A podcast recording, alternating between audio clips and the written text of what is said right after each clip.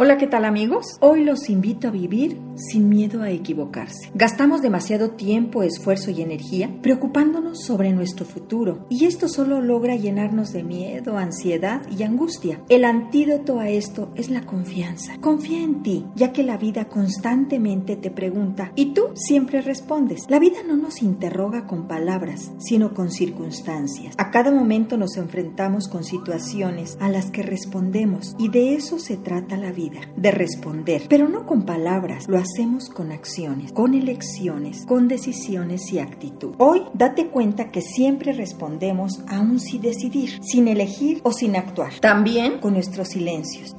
¿Pero qué nos detiene e incluso paraliza? Pues es el miedo a equivocarnos y a cometer errores. Si dejas que tu miedo decida, es una manera de no hacerte cargo de tu vida, de no disfrutar del trayecto, de no arriesgarte a ser feliz. Cuando tus decisiones están basadas en la conciencia, la libertad y la responsabilidad, ya estás viviendo, porque aunque te equivoques, no importa, asumes el resultado de tu elección. Ya que equivocarse, amigos, es aprender, experimentar sin miedo, desarrollar tus propias potencialidades, abrirse a la posibilidad que te ofrece la vida y enriquecerte con ella. Cuando logras aceptar tus errores, has aprendido el maravilloso arte de ser flexible y el privilegio de reconocerte como muy humano, humilde y que eleva tu autoestima y poder enriqueciendo tu experiencia en este mundo. Bien amigos, por hoy es todo. Mi nombre es Irma Quintanilla González, especialista en medicina familiar y terapeuta familiar.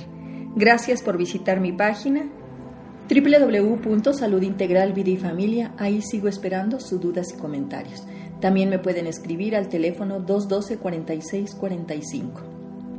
Deseo que este día esté pleno para ustedes y se atrevan a vivir sin miedo a equivocarse. Gracias.